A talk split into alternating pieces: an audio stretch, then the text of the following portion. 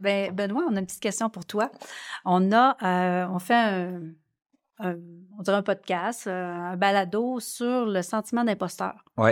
Euh, puis, ben, c'est ça, on a amené des gens de l'interne, mais aussi à nos invités, on a demandé à certains s'il y avait un sentiment d'imposteur. Est-ce qu'il y avait ça? Est-ce qu'ils vivaient ça, le sentiment d'imposteur? OK.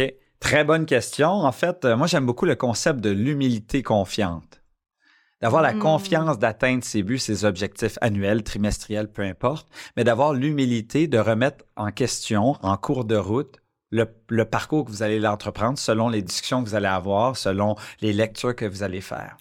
Et donc, je pense qu'il faut euh, créer un, équilibre parce que est-ce que j'ai ce sentiment-là?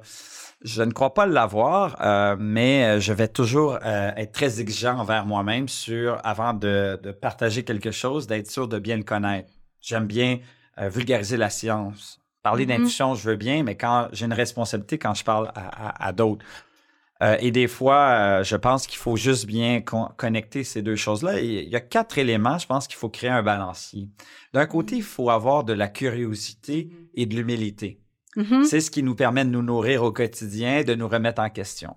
Mais si on met juste ces deux éléments, curiosité, humilité, on n'avance pas beaucoup là. Mm-hmm. Il faut de l'autre côté de la balance peser cette balance, l'équilibrer avec le courage et la confiance. Vous mm-hmm. voyez? Mm-hmm. Euh, le courage d'avoir l'audace d'entreprendre quelque chose qui étire un peu plus loin ta zone de confort, mais que tu sais que profondément, tu es capable de le faire. Mm.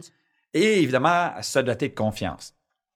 Et quand on est capable d'équilibrer ça, ben, je pense que c'est une bonne manière de justement ne jamais avoir ce sentiment ou le moins possible. Puis c'est correct de l'avoir. Mais ce qui a bien été démontré, par exemple, par l'effet de Conning, c'est que souvent, les gens qui en connaissent peu ont une surconfiance sur le sujet. Hein, vous l'avez vraiment vu. Et, souvent, les gens qui en connaissent beaucoup euh, se remettent trop en question. Donc, c'est d'avoir cette capacité d'équilibrer et l'humilité confiante, un concept qui avait été euh, développé par Adam Grant, un, chercheur aux, aux États-Unis euh, vraiment fort intéressant qui parlait justement de la capacité euh, de mettre de l'ego, de, mettre son ego de côté, d'amener l'humilité au rendez-vous le plus possible lorsque quelqu'un te challenge sur tes croyances. Et évidemment, quand tu amènes un peu d'humilité, ça crée un doute. Et quand ça mm-hmm. crée un doute, ben, tu es capable d'être en mode curiosité pour aller non pas chercher des choses qui confirment tes croyances, aller chercher des choses qui euh, sont en lien avec la réalité scientifique, les faits. Mm-hmm. Et ce faisant, tu es en mode découverte. Donc, moi, j'ai toujours été euh, vraiment animé par, euh, d'un côté, l'humilité et la curiosité, et de l'autre, d'avoir la confiance d'avancer un peu, soit-il, euh, vers la direction que je pense que je suis capable. Tu as des enfants? Oui. Qui sont différents? Oui. comment tu t'adaptes selon la différence par rapport Avec mes enfants? Ah ben, moi, mes enfants, ils m'éduquent plus que je les éduque. Je vais être très honnête avec vous. Mm-hmm. ma, femme dit des fois que j'ai, j'ai pas trop de colonnes. Il y a deux mots que mes enfants connaissent par cœur, c'est respect et politesse. Le reste, ils peuvent essayer tout ce qu'ils veulent. Et euh, je pense que chaque être, euh, c'est comme une fleur, ça pousse à leur propre rythme. Et donc, faut pas forcer ce rythme-là. Donc, je les laisse juste euh, se découvrir et puis j'essaie de mieux possible les accompagner et de leur poser un maximum de questions qui leur fait réfléchir. Mais euh, pour répondre à ta question, ils m'éduquent plus que je les éduque. c'est la vérité. Mm.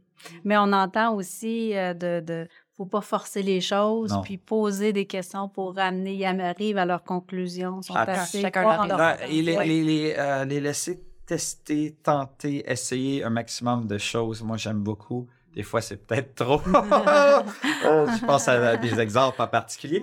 Mais euh, c'est comme ça. Et le moins qu'on leur donne de limites, le plus qu'ils s'épanouissent, le plus qu'ils essayent, le moins qu'ils ont peur d'essayer. Et euh, ils ont beaucoup à nous enseigner sur la gestion d'émotions, euh, la lecture d'émotions et aussi la créativité, l'imagination. C'est magique. Euh, tout ce qu'ils ont à nous enseigner. Et euh, on parlait d'empathie et de compassion. Plus qu'on éduque nos enfants dans des petites subtilités, par exemple, quand tu es à la caisse ou euh, à l'épicier et que tu demandes à ton fils ou à ta fille de dire bonjour mm-hmm. systématiquement mm-hmm. Et quand on adresse une question aux parents alors que ça s'adresse à l'enfant et que tu dis, mais vas-y, réponds. Mm. C'est pas moi, c'est toi. Euh, Et Mhm. qu'est-ce que tu en penses? Et de les responsabiliser et de les euh, de, de- de mettre de l'avant l'altruisme, la- l'empathie, la compassion constamment, systématiquement dans des petites fenêtres d'opportunités subtiles, mais cons- constamment. Mhm. C'est incroyable comment qui, qui se développe à vitesse euh, grand V. Des millions de petits messages. Exact. Mm. Exactement. Exactement. On s'arrête là-dessus, c'est trop bon. Bon, excellent, merci. Merci.